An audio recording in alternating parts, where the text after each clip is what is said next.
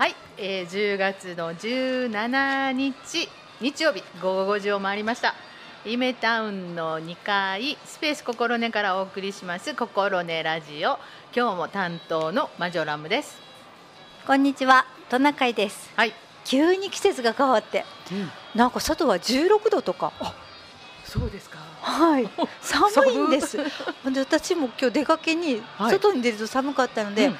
毛糸のベストを着てきました。ですね。はい寒いでわす。あ私朝からずっと外出てるんですけど 朝はねあ本当寒かったのとすっごい雨降ってて、もうちょっとこれやばいと思ってたらちょうど出る頃にあの雨が小降りになって、うん。あとこう青空が少し出てきたんですが風がすごかって。風もきつかったですね。え。うんうん。もうこれどうなんって言って行った先でちょっと人が何人かいらっしゃってみんなもうジャンパー着たりね羽織もしたり。あそんな感じ。私も今日午前中出かけてたんですけどうんうん。あのといわゆる神戸北イオン？うんうん。であの橋渡ってはいはい。アウトレットの方行くときに、うん。あの橋の上の風の冷たさ、うなんや。えちょっと冬っぽい風みたいな。かみたいな。あそうそうみんな本当分厚かったです服が。磯の信号で見別れの信号でダウン着た子に出会いました。あのー間違いありません。でも若いから中は T シャツかもしれませんけどね、おもうダウン着とって、でも本当急に寒いんでね、うん。かんあの答えてしまうというの答えがますよね、うんこれ一応今週は割とあの20度を切るようなね天気やっていうので気温を私はちらっと見たんですけど、うん。ちょっとこの洋服困りますよね本当に。ね。急にあ何着てたっけ？みたいな。そう。私昨日半袖でしたもん 半袖の上になんか七分ぐらいのカーディガン羽織ってたと思います、私もだから、うん。家から出る時は、うん。七分のうん。ワンピース着てたんです、うん。そしたらもうなんかもうみんなトレーナーだったりジャケットだったり着てるような人ばっかりで ね。しまったと思って 私だけ寒いみたいな。やばいと思って。そうそう。読み浅いみたいな、本当ですよね、はい。でもあのずっと外やったらい。本当にこう、風対策とか、うん。あの脱ぎ着できるものでっていうなんとなくイメージ湧きますけどこう室内ってこの建物の中ってなんかわからないことあるやないですか。なんかいます。外寒いのにまだどえらいクーラーが 冷房がちょっと入っていたり、ううんん、なんか逆に冷房がなくてなんか人が多くてムンムンしてたりとか、まあ、換気はされてるんやけどやっぱりあの空調のね様子が変わったりすると、うん。なんか思わぬところで「えここは何?」みたいな形に、ね、なったりするので気をつけたいなと思いますよね。気をつけたいですね、うん。うん。でもあのスーパーは相変わらず涼しい感じですね。足元涼しいですね。冷やしてもらってますね。間違いなしです、まあはい傷んだ困るからね。はい、うん。はい。で、あの最近どうですか、熊の目撃情報が。あ青柿にも。ね二つぐらいありましたよ青ありましたよね、うん。あ放送でやってたりしてますよ。なんかうん。録画した人があったとかってあ出てませんでした、えっ、とフェイスブックで、うん。えっ、とお写真を上げてらっしゃる方がいらっしゃいました。本当に？写真みたいへな。ー。えーすげえとか思って。ね、うん。美味しいものたくさん食べてね、うん。冬眠しないと、本当本当。うん。あとはあのお庭の木うん。がボキッとこう折られてしまってる写真を 見せていただいたりとかお仕業かみたいなのが。ね出くわすと怖いですね。ねえ。うん。いやでもあのお家からこうん。う遠目に撮ってはる写真なんか見たら、うん。えー、これってどうなん？ってトントンってされたらどうしよう？とかって思っちゃいますよね、青柿あ青柿まああのい一時間の奥もようあの発見されてますから。山つながってますからね。つながってますから、うん。はい、もう一瞬にしていろんなところに行くのではとたくさん歩くんでしょうね。あなんか一晩ですごい歩くって言うでしょ、うん。何十キロって歩いてるんですよね。ねえ。うん。元気やわ元気やわ言って、うん、でもなんかこう動物さん今から冬眠はするんですよね、うん。で冬眠前やからああやってこう蓄えに来はるわけですか、うんそうだと思います。うん。今どんぐりもたくさん落ちてますね。あ落ちてますね、ん。落ちてる。えそのどんぐり食べに来てんのね？どんぶどんぐり大好きなんじゃないですか？あそう。バリバリバリバリ。バリ、えー、でもどんぐりより美味しいもんありやないですか？あと甘い柿とあか柿だから残さないでくださいとかって言われますよね、そうですよね。うん。ああの柿といえばねはい、あの熊の目撃情報が出て、うん。えーしばらく何回かねあの放送があった時に家のポストに「うん。あの熊来るから、まあ、うん。柿早う取ってください」っていうね、チラシ入ってたんですよ。うん。でそのチラシがなんか本当に妙に手作り感があって楽しいじゃないですか。そうそう楽しいねんけど誰っていうあ誰が出したか？こう書いてなくてで自治会でみんな「いやあれ誰えくえうち地区違う地区違う」って。で小学校区でもないないないって言って。いやでもなんかちょっと怪しい感じせえへんとかあの注意喚起は嬉しいけど「えー、どうなん?」とかって言ってたら、うん。あの C やったらしい もう丹波市やったら丹波市って入れといてよって、ねなんかこうええー心配されてね作られたチラシなのに残念ですね。そうなんですよ。それで あのポスティングねそういう有効情報は嬉しいけど、誰が？っていうのがやっぱりちょっと怖いとこあるじゃないですか。家のとこま今で来はるねからね。うんうん。それでなんやみんな「なんや」みたいな。でも判明したんですねそれが。うんあと本当にね手作りでそのイラストもなんか割とリアルリアルっていうのがもうなんか手で描いたみたいな感じやって、えーと割と詩のものってかっちりしてる感じがあるじゃないですか。手書きのことは。そうそういうのもあのお便りだけみたいな。ありません。文字だけで。だから急がれた。急がれた。そう急がれたか。ちょっとあの見て見てもらうというのか。あなんかすごい音がしている。びっくりした。大きい声がして、うん。音が入りましたね。はい。ねえなんかびっくりしましたね。今。今山猫の話でしたね。ねえ何？ほらほら。ねえあのー今ねヘッドホンをしながらね、うん。なんか作業されてたようなんですけども。ヘッドホンはヘッドホンが効いてなかった。関係なかったようですね。ああのねえっと Audacity って言ってね、うん。編集作業をするソフトを時々ねあのい入れてんのにイイヤホン入れてんのに全然聞かへん時があるの。なんか知らんけどやっぱり出力のなんかあの設定みたいなのをいちいちソフトやからせなあかんみたいなんですね。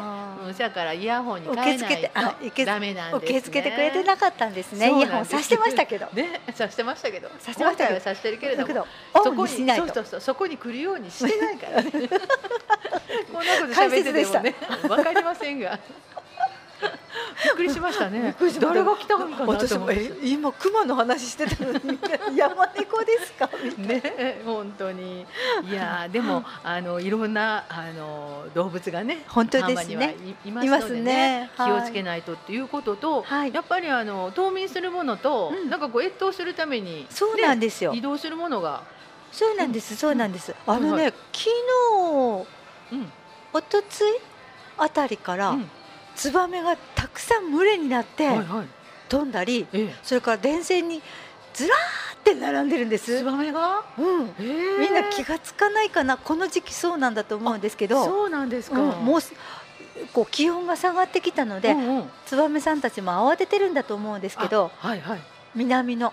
島へ行かないと。島やね、島とは限らへんね。国やね南の国にね、あの渡って帰っていっちゃうんですけど、はいはい。春にねうん。渡ってきた来て、うん。それから夏に子育てをして、うん。秋になったら南方にあの、はい。うん飛んでいっちゃうんですね。うんううん。んで9月頃から10月頃にかけて、はい。東南アジアだったり、うん。それからオーストラリアだったり、はいはいそれからフィリピンベトナム、うん。マレーシアインドネシア、うんうん。あっちの方に飛んでいくらしいんです。ほんであの2000キロから5000キロぐらいツバメさん飛ぶんですって。すごいでしょ？休みなし？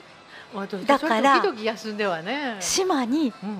泊まるみたい、そうか、うん、それで1日に300キロぐらい飛ぶんですって、うーん。うん、300キロぐらいの間には島あるよね、うん。太平洋とか大西洋とか、インドシナ海とかそんなとこでも。そうオーストラリアの方に、うん。あ行くにも島があるじゃないですか、うんうんうん。なんかそういうところに泊まりながら行くのね。行くみたいですよ。休み休み。休み行くようなんですよ。すごいな。すごいでしょ？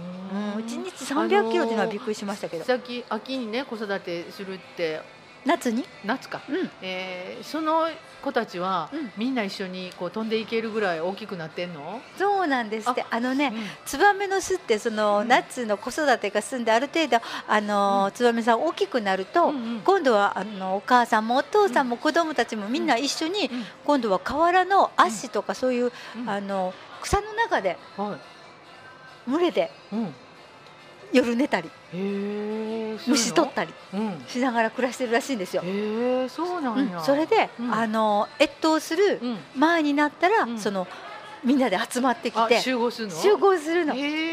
それってなんかグルーピングループがあんの？このうんグルーピングっていうのか、あの前にあった巣のところに戻ってくるっていうパターンは、あるらしく。そうなんちょっと調査されると、うん。22.5%ぐらいは、うんあの生まれた巣に戻ってくると。るの、えー、でその飛んでいくときに、うん。えーっとまあ、インドシナインド？インドネシアから来たチームと、うん。まあ、オーストラリアから来たチームがあるかもしれないじゃないですか、うんうん。それは元いたところに、えー、20%ぐらいは変えるわけ？そういうことですね。だから、あの多分、うん。私が勝手な思いで思うのはその、小笠原諸島ってあるじゃないですか。うんうんうん。あっちの方ずーっと南から上がってくるのうん。と、それから、えっと、フィリピンの方から、んえっと、沖縄だったり九州だったり経由して、大阪経由して、うん。えっと、北陸はいはい。の方にまで行くと、そう。二つのルートがちょっとあるうんあるみたいですね。うん。でもその小笠原の方はなかなかこう、なんていうのかな調査が進んでないみたいなことが書いてました。うん。そのえっと、九州とか沖縄を通って、大阪通ってはい。あの北陸の方に行くっていうのうんうん。は調査が進んでるみたいですよ。そうなんや、うんすごいな。面白いでしう。ょん。ちょっと注意して電線見ないといかんね。う。う、ん、それすごくねたくさん群がって飛んでるんで、うん。え何が群がってるのって思うぐらいねたくさんん飛んでますよ今、でも今日寒いからもううん。飛び立ったかもしれない。もう行っちゃってるかもしれないね。うん。そうなんです。それであのーなんでうん。あの間違えずにここに飛んでこれるかっていうのがあるんですけど、それもいつそう燕さんに聞いたわけじゃないんですけど、調査ではその島とかうん。川とかうん。山とかそういうのをやっぱり見分けてたりその太陽の位置を確認してるんじゃないかっていう説があるらしいです。すごいね。うん。偉いね燕さん。偉いね。うんいや今ちょっと思ったんやけど、うん。えっ、とこっちで5月ぐらいにね、うん。あのぬくなってきて、うん。え2月か3月ぐらいに来るの？か。うん。ででも相手見つけて？4月5月に卵ができる感じ？新しいのが生まれる感じ？そうですよね。ね。その頃にチッチッチッチって言いかけますよね。チッチッチうん。でその子らが大きなって、えー、と南へ飛んでいって南でも、この半年同じように子供ができてっていうこと、えー、2回も産むんですか？年間いやに。今度あのそ育った子らが。違うの？なんかそんな詳しいこと今そこまで分かりまませんでしたけど、うんどうなんでしょうね。越冬するために向こうに行くっていうには書いてましたけど。ああそうか、うんあそうかそうか。今から行ってもまた帰ってこなあかんからうん。滞在する期間がに12日あ12月1月2か月ぐらいか。うん？11、12、1、2ぐらい。4か月ぐらい行ってくるんじゃないかしら。4か。月か、うん。で来て。3月4月で5月になったら田んぼの準備ができてくると泥を集めてきて巣を作るじゃないですか。ね、うん。でもこっちにいるのは567 7 8 9 10 9月。あそうか。ちょっと長いんかこっちの方が、うん。だからこっちでは子育てするで向こうは寒さをしのぐために行くと。そうです。体力つけてみたいな。へえへえ、ご苦労さんやね、でね餌はねあのうんかとかねハエとかね、うん。ガーとかアブとか食べてるらしいですよ。そうかそううか、ん。うんやっぱりこっち冬になったらねそういうのが減ってくるから、うん。やっぱりそういう餌も求めてってとこですよね、でも途中飛んでる間って餌そんなにね食べられへん食べらね。れへんようなねね結構やっぱりあ命がけやね。かっこいいねツバメ。ねえ頑張るね。私今あのツバメ越冬の話であのアンデルセンでしたっけ？幸福の王子、うん、なんかあのツバメのお話ありましたね。帰られへんかったツバメが、うん、あの王子さんの、うん、えー、銅像の周りでなんかいろんなものをこう打ってうん、そこパタッとこう倒れちゃうみたいな。死んじゃうみたいな。死んじゃうみたいな思い出しました。あ冬越せへんかったらね命なくなっちゃうのよねと思って。ツバメ立ち上がってましたねあの絵本、ね、うん、そうなんよ。今思いました。だからちゃんと季節に応じて移動せんとあかんってことやね、はい、そうですね。それにはぐれたらちょっとえらいことやね。そうですね。寒くて凍え死んじゃいますよ、ねみんな無事に行ってたらええのにね。本当ですね、うん、行ってほしいですね。ねまた来てね、うん、もうちょちょっとぐらいはあのその移動時期はあるねんね寒なったけど10月いっぱいぐらいでは行かなあかんよね。そうですね。9月、うん、10月に行くって書いてましたからね、うん、もうね急に寒くなったから。そうそう。急に寒くなったからもう行っちゃうんじゃないでしょうか、ね、そうですね、今週中ぐらいに行っていただきたいと思いますので、はい、ぜひ見ていただいたらね、お戻りいただけたら、確かに。はい、はい、ありがとうございます。はい、えー、思わぬあのー、面白いこともありましたけれども、はい、えー、着々と時間は進んでおりまして、一、はい、曲目かけたいなというふうに思います。今日は、はい、竹内まりやさん、はい、ね、なんかなかなかこんこんな人特集したことがないので、はい、やってみましょうと思いまして、はい、皆さんね割と好きな、えー、アーティストさんだと思います。えー、みんながよく知っている曲で元気を出して1曲目です。い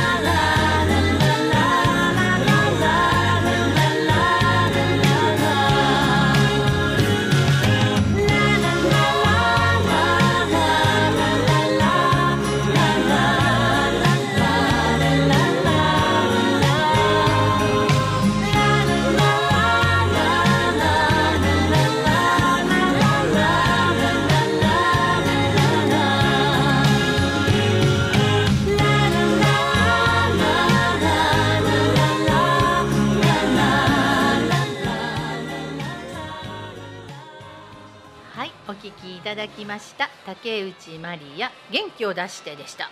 聞いたことありますよね。はい聞いたことあります、ね、はい。なんか元気。を出そう、うん、出そう。寒くても頑張ろう。寒くても頑張ろう。はい、えー、さてさて本日10月17日は貧困撲滅のための国際デーというのが、えー、1999年平成11年12月の国連総会で制定されました。国際デーの一つっていうことなんですけどもこれねフランスを拠点とする NGO 国際運動 ATG 第4世界っていうね、えー、NGO が発案されて多くの声国でこの国が極貧に打ち勝つための国際デーとなっているということなんですね。あの戸中さんがねいつも伝えていただいている SDGs の目標にもね貧困をなくそうというのがありましたよね。ありました。はいはい。そうなんです。あったんですけどね今日はねあのー、12番目の目標をお伝えしたいと思います。うん、ちょっと待ってくださいね。え？いいであ12番目のまたうん、ちょっと探しますね。歌を、はい、歌をかけていただきたいと思います。もうね、はい、えっ、ー、と12位までじゃ全部出てますね。ね全部で出揃ったみたいですのでね。ね10月までに出るって言ってたのちゃんと出てますね。すごい。あの12番は、はい、作る責任、使う責任っていうことですね。そうです。はい。じゃこれの曲をかけたいと思います。はい、お願いします。いったかな。はい。目標12作る責任使う責任。みんなが飼っている食べ物や商品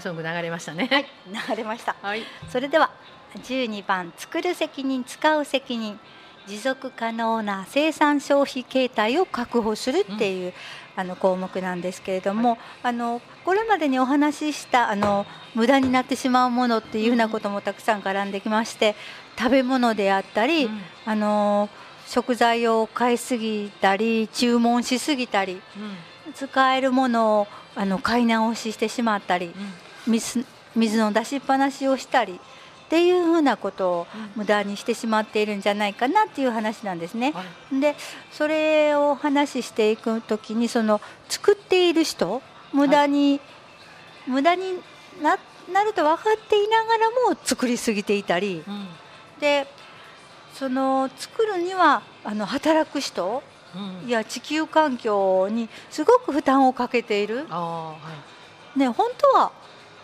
いらないものを作ってそれが廃棄されるんだったら作、うん、いる分だけ作ってそう余裕を持って仕事した方が、うん、ね負担が少ない。地球にも負担が少ないし、人にも負担が少ないっていうことになると思います。うん、はい。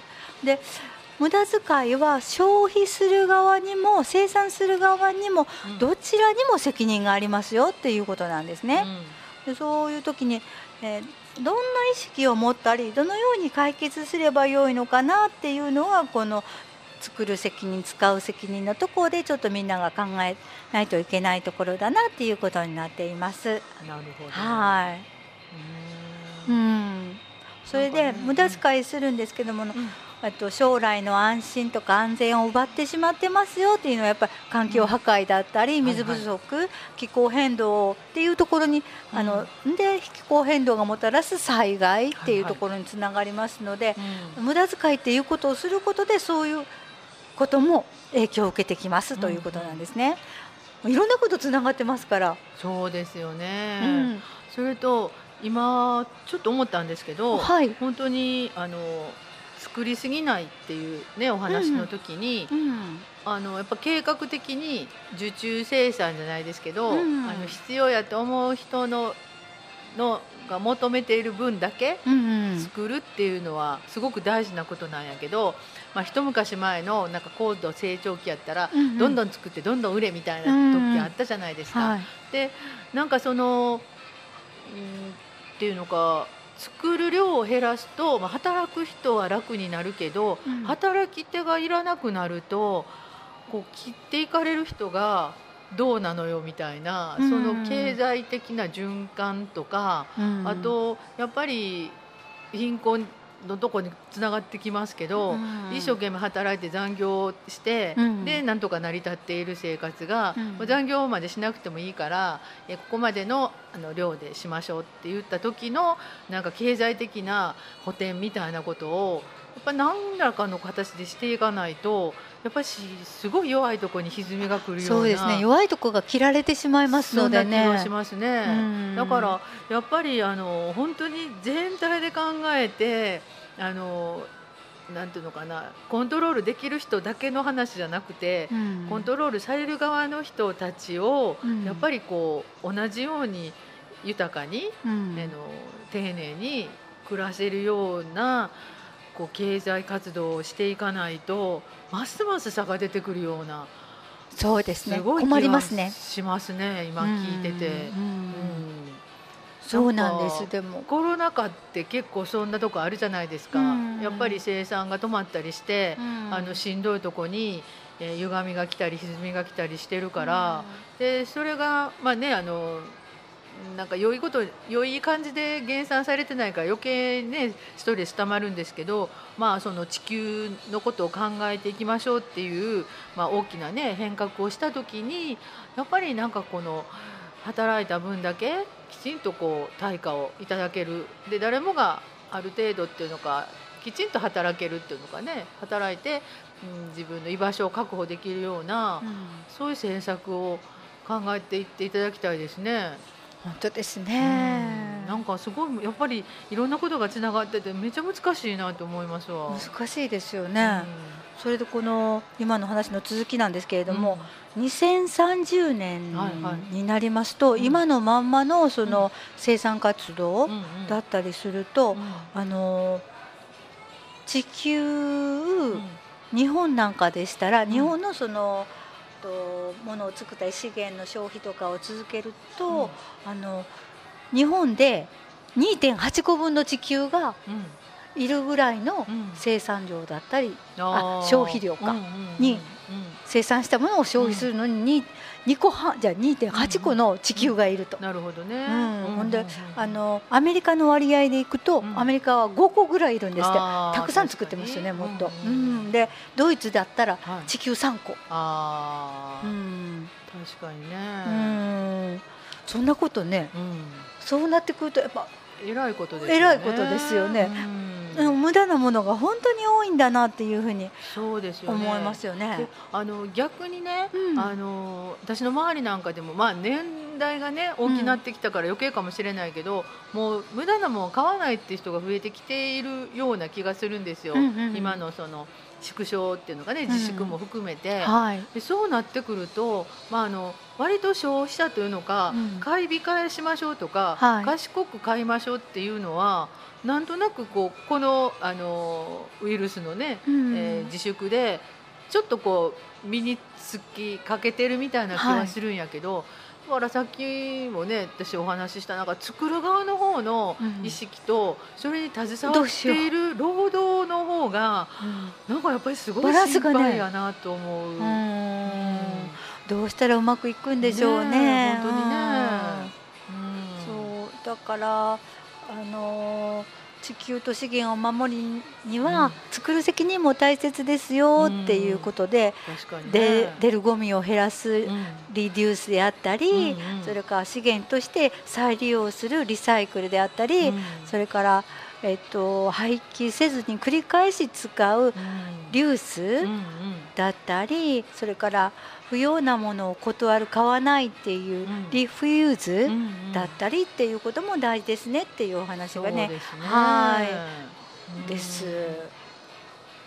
本当に私たちが地球の上で生き続けるために、あの資源を無駄にせずに、あの将来を考えた環境とか社会ができていくことが必要なんだなというふうにも思いますし、ね、エコな製品であったり、エコな消費を心がけないといけないんだなっていうふうのあの難しいんですけど、思いますよね。そうですよね、まあ、逆に企業さんにしたらそういう、えー、環境に良いものを頑張って開発していただいて、うんうん、それを作る労働者をしっかり雇っていただくっていうのかね。やっぱり良いものを作っているっていうね、あのなんか自信とか自負があったらまた働いてても楽しいしそうですよね、ね、そういうふうにこう少し変わってくるのかもしれませんよね。ね、うんと思考が違ってくるのかなって、うんうん、ただ作って売れるだけでいいっていう感覚はもうこれからはダメなの、変わってくるのかもしれませんね。うん、やっぱりその経営されてる方とか企画されてるところがやっぱりこうなんか新しい感じでね、動き出していただけたらいいかもしれないですね。あの自動車メーカーなんかもねあのガソリン使わへんような車にシフトするとか、はい、どんどんねあの変わりつつあるから、うんやっぱりそういう形になって良いものを丁寧に作ってもらうっていう感じかなと思いますけどね。うんね、私とこもあの、うん、家の話ですけども、うん、あのテーブルが一つあるんですけど、はいはい、なんとか2階へも誰かお客さんが来る時なんかにはテーブルが2ついたりするじゃないですか、はいはい、だから下の2階に持って上がろうとするんですけど、うん、階段が狭くて、どこかにいつも引っかかってゴンって当たるんですけど これあの、買い替えて折りたたみのやつを買った方がいいのか、はいはい、それともこの机の足をなんとか折りたためるようにした方がいいのかとかいうふうなことを考えてて、うんうん。うん、こう買うと物が増えるし、うん、この机もなかなか未練があるしっていうところから、あのそういうふうな動きができるものっていうのがあったらすぐそこにお願いして、足折りたためるようにしますよとかいうお店ないかしらとかって。あおってはないですか？本当に、うん、そんなこう探せたら買わなくていいし、うんね、無駄遣いが減るのかな、はいはいはい、なぜ物が増えるの嫌ですね。ね、うん、そんなこと思ってますけど、ね、そうそうそう。あとゴミ出すのもいろいろね費用かかったり、あのもう持ち込まなあかんかったりとか、すごい手がかかるからね、うん、そんなこと多分、その、えーと、リフォリメイクか。リメイク、うん、してくださるところ、きっとあると思いますよ。丹波の中やったらそういうあるかな、えー、木のもの木材系はあるんちゃいますか？本当に、うん、ちょっとあまり慌てず探してみようかしら、ね。はい、探せたらまた。熱烈に募集してます。で、えー、あると思いますよきっと。本当に。お知恵がいただけるようなところが。ぜひ、お知恵を、拝借したい、うんはい、じゃあ今ある足を畳んで畳んで。ちょっとスリムにして階段を上りたいとね、もう重いのは我慢します。わ、はい、かりました、はい。えー、聞いていらっしゃったら連絡ください。心ねラジオです、はい。よろしくお願いします。はい、それであの、うん、買い物をする時の私たちに何ができるかなっていうことなんですけれども、はい、賢いあの買い物をしないとね、うんうん、いけないなっていうことになれないですか、うん、そういう時にやっぱりあのたくさん放送をしていただける親切なお店の方には放送はいりませんよって言ったり、ね、うんあの袋は持ってますからって早めに言ったりとかいうふうな感じであの賢い買い物を考えてお買い物に行きましょう。確かにね、うそんなことかなと思って。あります。あの私も割とあのエコバッグっていうのか、うん、あの車やからねいろんなものが積めるから、うんうん、もうとりあえず布バッグいっぱい積んでるので あんまりスーパーであの袋もらったことがなかったんですけど、はい、なんかさらにももらうことがないから、はい、そういうあのショッピングバッグになんか物ちょっと入れてあのえない？っていう感じで。で割とそれ近所でもそういう人増えてきてます。なんかちょこっと入れたいコンビニのバッグなんかね、うんうん、あったじゃないですか、うんうん、パンとかなんか買ったら、もうすぐ入れてくれはったの、はいはい、もう今は自分のカバンに入れて持って帰るからだからちょこっと入れるもんがなくなってるなっていうのが、やっぱり減ってきてるんやなっていうのは、なんか実感してるっていう人何人かこの間うちから会いましたわ。うん本当にそうですね。いううん。ことですよね。いいことですね、うん。本当にそんな風に少しだけ、うん。あの自分たちができること、うん。買いすぎだったり注文しすぎだったり、っうん。ていうところあのよく自分の胸に落としていきながら、うん、買い物したいですね。そうですね。はい、はい、一番ねあの近いのはお買い物で協力するっていうところがねそうですよしやすいねで。すしねうんわかりやすいからうねん、。で企業の方にはやっぱりたくさん作りすぎないとかね、うんその辺を考えていただけたら、本当ですね。はいありがとうございました。はい、ありがとうございます。ね SDGs の12番を紹介していただきました。えーそれでは次の曲竹内まりやさんのこれも皆さんがとってもよく知っている不思議なピーチパイ聴いてください。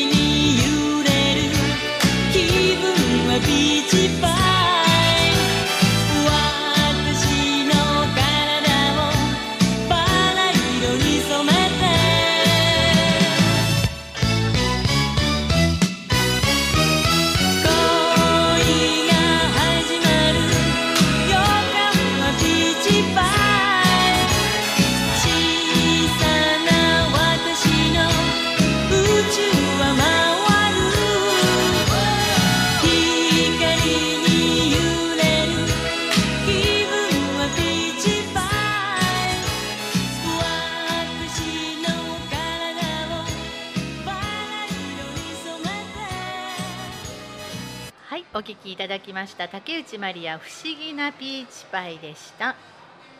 どんな歌やろうってね今田中さんに調べていただいたんですけど。うん。作詞が？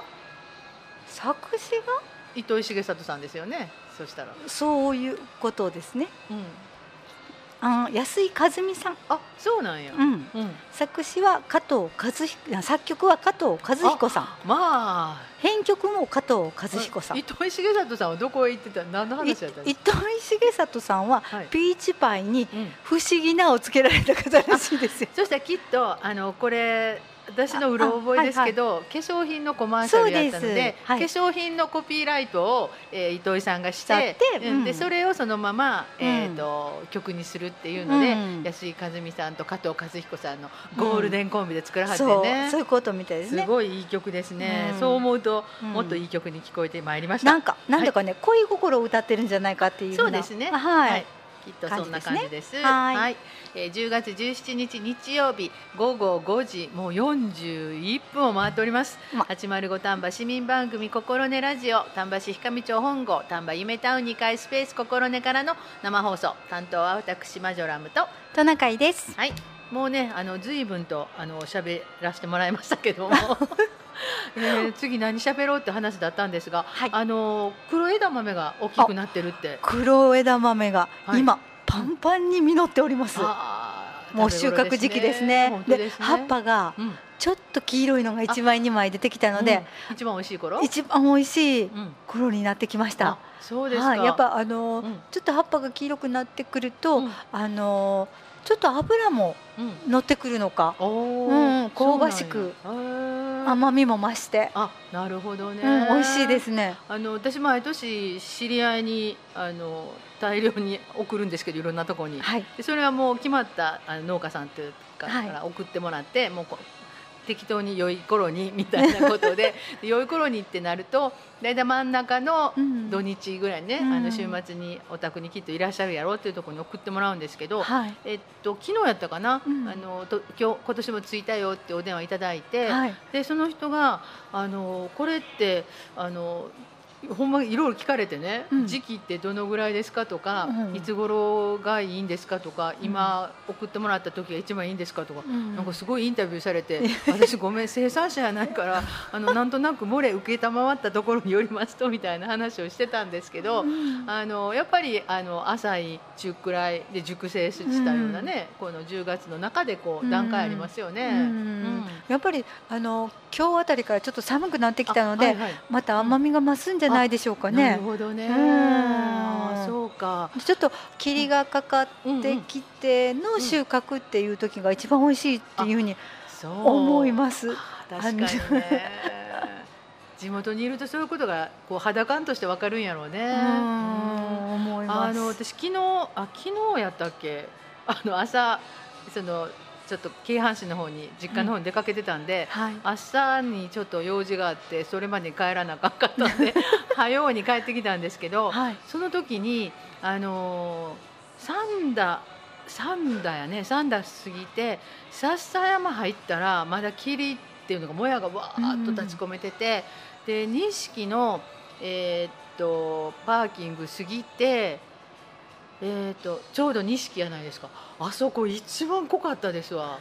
だからやっぱり盆地になってて、うんあのー黒枝豆のまあ産地っていうかうん。名産地って言われてるだけあって、ものすごく霧が濃くてで、えーもうちょっと丹波の方に行くと丹波市の方に行くともうすっきり晴れてたから、うん、そうですよね。え。あの貝原のあたりからすごく霧が深くなるっていうことがありますよね。ね。笹山に向かって、うん。うん。なんかやっぱりそのあたり同じ丹波っていうね、うん。地形丹波と丹波篠山市って中でもそうちょっと谷筋とかが違ったらうん。全然違うんですよね。でその電話かけてきた人がしつこくね「うん。あのどこでも同じ味ですか?」とかって言わはるからやっぱりあの土とかね、その気候とかで、うんあのどこも美味しいけどそれぞれちょっとずつ味はね、違うと思いますよ。ね。生産者によって、うんうん。でも解禁になる日をやっぱり笹山あたりはあ決めておられるようなのでね。うん。今日もね、うん。えっと、大阪からこの笹山の方に向かってくる車が高速の折り口で、うん。あのトンネルあるじゃないですか。あ渋滞してました？じゅトンネルね、うん。抜けるあたりまではい。渋滞してました。そうやろうね、うん、なのにねパトカーがね2台も走ってて 取り締まりもしてました。いやーそんなんやめてよって何をしてるんだみたいな。追い抜きたい時あるやん渋滞してたらみたいな、ね。この時期ね本当にあのありがたいことにねいろんはない。丹波に向かってね、はい。あの観光っていうのか美味しいものを目指して来てくださる方がいらっしゃるね。そうそう。お友達がね、あの宅配屋さんにお勤めしてて、うん。うんもう丹波はもういつも贈り物がたくさんあるってあお米が澄んだら栗あ栗が澄んだら豆。やね。そしたらうん。お歳暮がありの、うんうんうんうん。って言ってます。あー確かにね、うん切れる時がないんですってあすごい集荷作業が大変やね、うんももう宅配屋さんも大変大変やね。あの稼いでいただきたいと思います。はい、ありがとうございます。はいえっ、とそしたらちょっと曲かけましょうか。もう一曲ね。お願いします、えっ、と今度の曲はあのマジョラも好きなんですけども、駅っていうね、えこれ好きな曲人多いと思います。すごいしっとりした曲です。ちょっとすごく寂しいしっとり大好き寂しい曲です。はいはい、えー聞いてください。竹内まりや駅。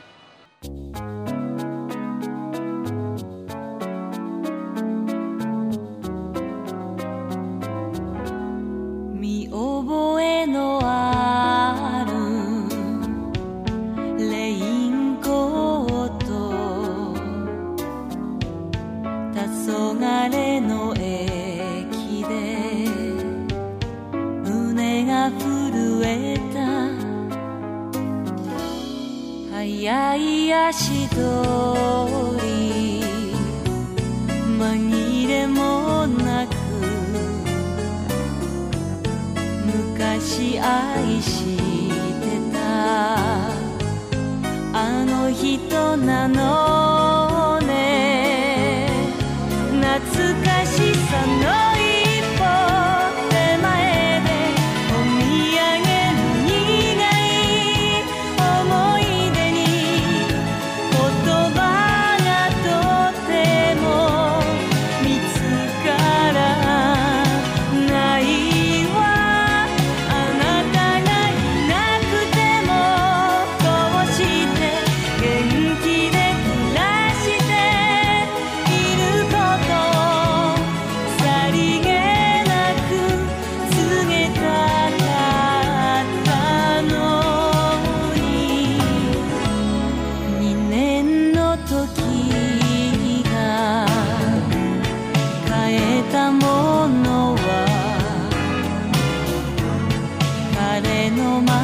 しと私のこの髪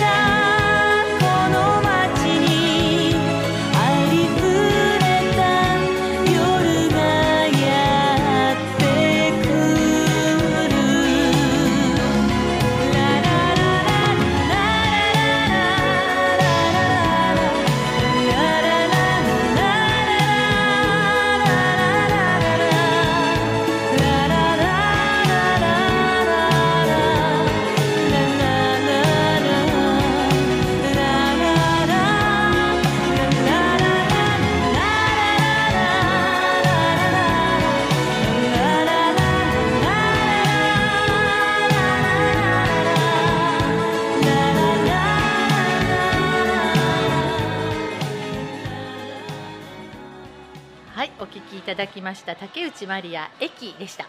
はい。これまたトナカイさん調べていただいたんですがそもそもは中森あ中森明菜さんに、あの作られた曲だったみたいですけど今は、うん。あの山下達郎さんが「駅」というのを奥様にうん作られた、はい。アレンジを変えて、うん。あの作られた曲になっているようです。今もちょっと話してたんですけどね、はい。うん。あっさりと、そうですうねん。凛としたうん。感じの、うん。あの聴き心地の良い歌になってますよね。はい。割と竹内まりやさんはそんな感じしますよね、うんうんうん。ハッピーな曲もちょっとえって思う歌詞のも、うんうん。同じ感じのトーンで歌ってる感じがしますね。聞きやすいというのか。あそうですよね。なんか不思議な歌手な感じしません、そう、うん。あ思います思います。ねあんまりこう詩にガーッと感情も入れへんけど、でも言葉が伝わるから、うんこう情景はよくわかるみたいなね。うんうん中森明菜さんはそれとは逆になんか、しっかり感情を入れて歌われてるって感じがしましたね。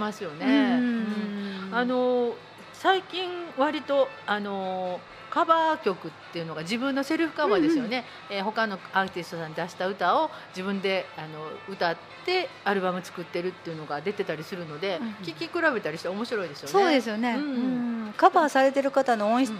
あの声の音質にすごく合ってるっていうのもありますよね。そうですよね、ううん。ん。なんかあの人にあげるのもったいないと思ってないかなと思ったりするけどね。バックナンバーうのん。桜井さん、バックナンバーは桜井さんはいないです。清水さんです。清水さんか。が、うん。あの糸を歌ってるんかな。ああの糸を歌ってるのは、うん。ま、ミスチルの桜井さんです。ね あそっか。すごくいいなと思って。あのーこの間もバンクバンドで歌ってるのかな、うんうんうん。あのー聞きました NHK で。あ本当に。うん、すごいやっぱりすごい思い入れがあるって自分でおっしゃってました。うん、それで。またかけたいですね。あー確かに、うん。はい、バンクバンドもいい曲がねあります。大体他の人の曲のカバーが多いけど、うんうんまあ、桜井さんもねで素敵なのでまた桜井さん好き。アーティストで またまた。取り上げたいと思いすますぐ好きだとか言っ。ちゃうんですけどミスチル。はね山ほど曲あるからね。もうこの時間三曲しかかけられへんから。二週とか三週とかしますからかもしれへんね。はい、ありがとうございました。今日もなんやかんや言いながら、はいもうあと1分半っていうところになってまいりました。はいはい、えー最後にあのマジャラブこの間、えー昨日おとついですけれども、はい。えー都会の方で西宮北口の、はい、東宝シネマというところで久しぶりにあの都会の映画館でその日風切りの映画を見ました。えー、何見たんですか？岡田准一さんの「燃えよ剣」へー。で柴田連三郎さんやったっけな、うん。あのーえーあ連三郎じゃないわ、えー柴田さんの「えーっと燃えよ剣」うん。原作の新選組のね話です。面白かったですけども、えー大変 あのこれってやっぱ NHK のね、あの大河ドラマでやるぐらいのやつを2時間ちょっとではなかなか難しいですよね。うん、あのいろんな人が出ててうわーと思って私はあの岡田君がずっと好きなので家も見たなと思って帰ってきました。まあ良かったです。う んでもあのー前行った時は一つ飛ばしで座ってたんを、はい今あの隣同士でもかまへんっていう風になってますわ。あーあそうで。まあ、映画館はねあのうん空調っていうのかね、循環が一番いいって言われてますのでね、うんはいえーぼちぼちと、まあ、元に戻っていたというような状況でした。はいはい、ちょっと駆け足で最後報告いたしましたけれども、はい、今日もなんとかなんとか無事にはい、はい終わることができそうです。ツバメを見てください。あ、ツバメ見てください。ねいっぱいで群れ、はい群がってますよ。もしかしたらもうもう行っちゃってるかも。ね、行ってしまってるかもしれない。うんはい、しっかり見ていただきたいと思います。それではまた来週。はい、さようなら。ごきげんよう。